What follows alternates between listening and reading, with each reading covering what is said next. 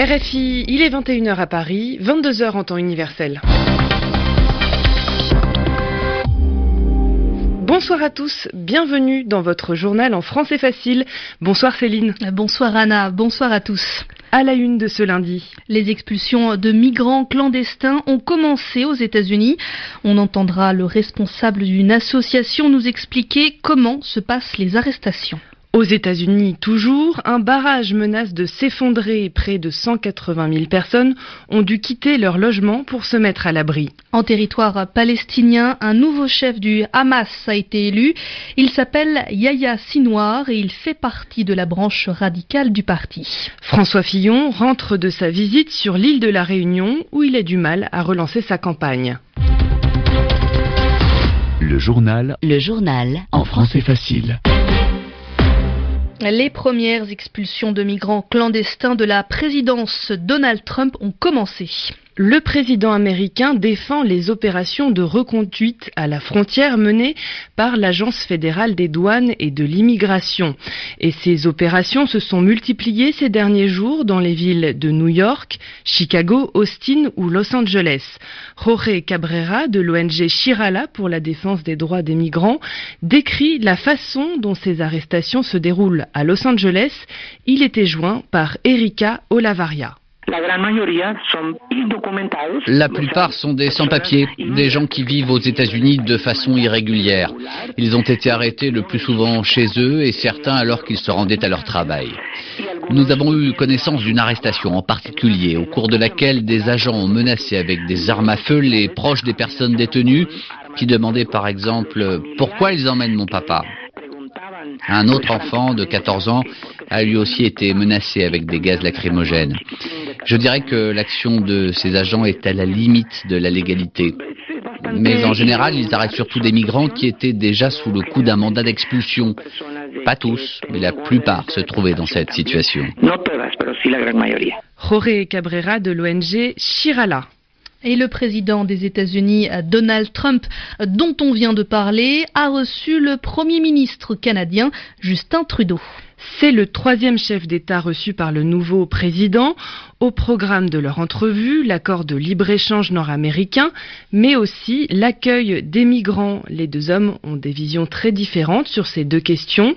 À sa sortie de leur entrevue, il y a quelques minutes, Justin Trudeau a promis de poursuivre une politique d'ouverture sur les réfugiés. Aux États-Unis, toujours dans l'État de Californie, les autorités ont ordonné l'évacuation de la population qui vit près du barrage d'Oroville, à environ 240 km au nord-est de San Francisco.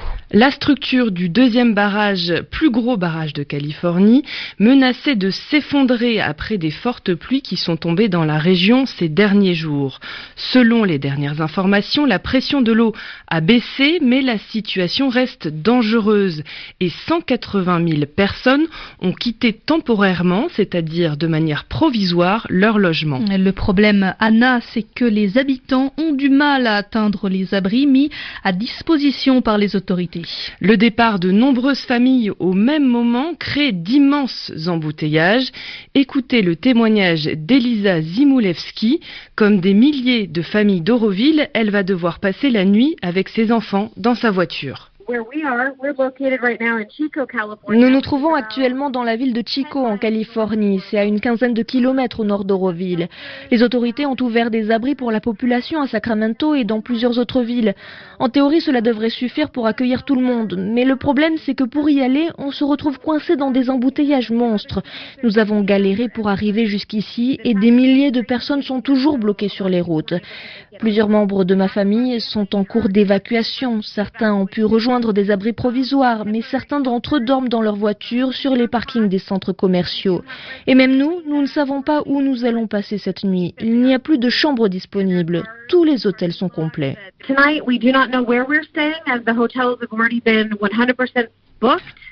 Propos recueillis par Sami Bourrelifa. Il est 20h04 minutes en temps universel sur RFI. Le Hamas, qui détient le pouvoir à Gaza, en territoire palestinien depuis 10 ans, a élu un nouveau chef. Il s'agit de Yahya Sinwar. Il est présenté comme un partisan de la ligne dure du Hamas. Cet homme est l'un des fondateurs de la branche armée du mouvement islamiste. En septembre 2015, les États-Unis l'avaient même inscrit sur leur liste de terroristes internationaux aux côtés de deux autres responsables du Hamas, du Hamas et de sa branche armée, les brigades Ezedine al-Qassam. Les explications de Muriel Paradon. Yahya Sinwar, décrit comme un extrémiste par la presse israélienne, prend donc la tête du Hamas à Gaza au terme d'élections internes qui ont duré plusieurs mois. Âgé de 55 ans, Sinwar est né dans le camp de réfugiés de Khan Younes dans le sud du territoire palestinien. Diplômé en langue arabe, il devient l'un des fondateurs des brigades Esdin el-Qassam, la branche militaire du Hamas, et crée la section Majd, une unité de renseignement chargée notamment de débusquer les Palestiniens qui collaboreraient avec Israël.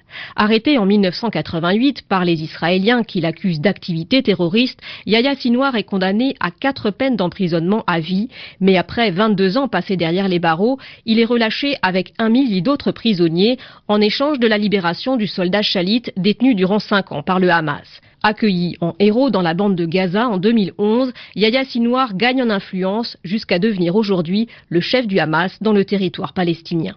Muriel Paradon. Le gouvernement syrien serait prêt à accepter des échanges de prisonniers avec les groupes rebelles.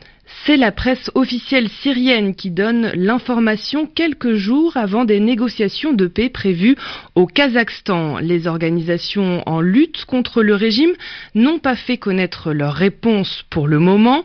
On sait que les opposants syriens ont à de nombreuses reprises demandé la libération des prisonniers. Ils refusent de négocier si cette mesure humanitaire n'est pas acceptée. François Fillon rentre cette nuit de la Réunion. Euh, pendant trois jours, le candidat de la droite à la présidentielle française a tenté de relancer sa campagne. Oui, Céline, la campagne de François Fillon est polluée depuis plusieurs semaines par les soupçons d'emplois fictifs, c'est-à-dire d'emplois qui n'existeraient pas vraiment, qui concernent sa femme et ses enfants. Et même à plus de 9000 km de la métropole, impossible d'échapper à l'affaire et aux manifestations. Julien Chavannes était avec le candidat pour RFI. Ils sont une quarantaine, pancarte en main, à investir le mémorial de la France libre. François Fillon devait y déposer à la mi-journée une gerbe de fleurs, les manifestants étant maintenus à distance par la police. Mais le candidat a finalement décidé de décaler sa venue. Il ira sur place quelques heures plus tard au calme. Un épisode qui résume bien ce séjour réunionnais. Pendant trois jours, François Fillon a tout fait pour esquiver ses opposants. Pas une seule fois, il sera allé à leur rencontre. Il n'aura croisé finalement que des sympathisants. Quand on l'interroge, François Fillon se défend de fuir. Il dénonce des événements coordonnés, des manifestants politisés, soit du Parti socialiste, soit de l'extrême gauche, une contestation artificielle en quelque sorte. S'il est venu sur l'île, c'est avant tout pour mobiliser la droite et le centre pour ne pas se faire voler l'élection. Du coup, il ne s'adresse qu'à son camp, au risque de paraître parfois décalé. Si on ne le voit plus sur les marchés ou déambuler dans la rue, c'est à cause des médias. Il explique Je ne peux pas y aller avec 50 caméras, c'est du cinéma. Quand on insiste, il reconnaît tout de même que ce n'est pas une partie de plaisir. Bien sûr que ça parasite ma campagne, mais on a le temps, assure le candidat. Il lui reste un peu plus de deux mois pour sortir du Penelope Gate et devenir à nouveau audible. Julien Chavannes, Saint-Denis de la Réunion, RFI. Le Premier ministre français Bernard Cazeneuve dénonce des violences inacceptables après les débordements de ce week-end à Argenteuil et Bobigny, c'est en banlieue parisienne. Bernard Cazeneuve a parlé d'émotions légitimes, c'est-à-dire d'émotions compréhensibles après l'arrestation et le viol présumé de Théo après un contrôle de police. Mais le ministre de l'Intérieur condamne avec la plus grande fermeté les violences de ce week-end où des véhicules ont été incendiés, des affrontements avec les forces de l'ordre ont eu lieu. Suite à cela, une vingtaine de personnes ont d'ailleurs été interpellées. Et concernant cette affaire, une étude réalisée par le défenseur des droits, Jacques Toubon, publiée aujourd'hui, montre que les jeunes sont sept fois plus contrôlés par la police que le reste de la population. En Savoie, à Tignes, une avalanche a fait quatre morts. Une coulée de neige, a eu lieu ce midi après le passage de surfeurs en dehors des pistes balisées. 21 heures passées de 10 minutes à Paris. Merci d'écouter RFI la radio du monde.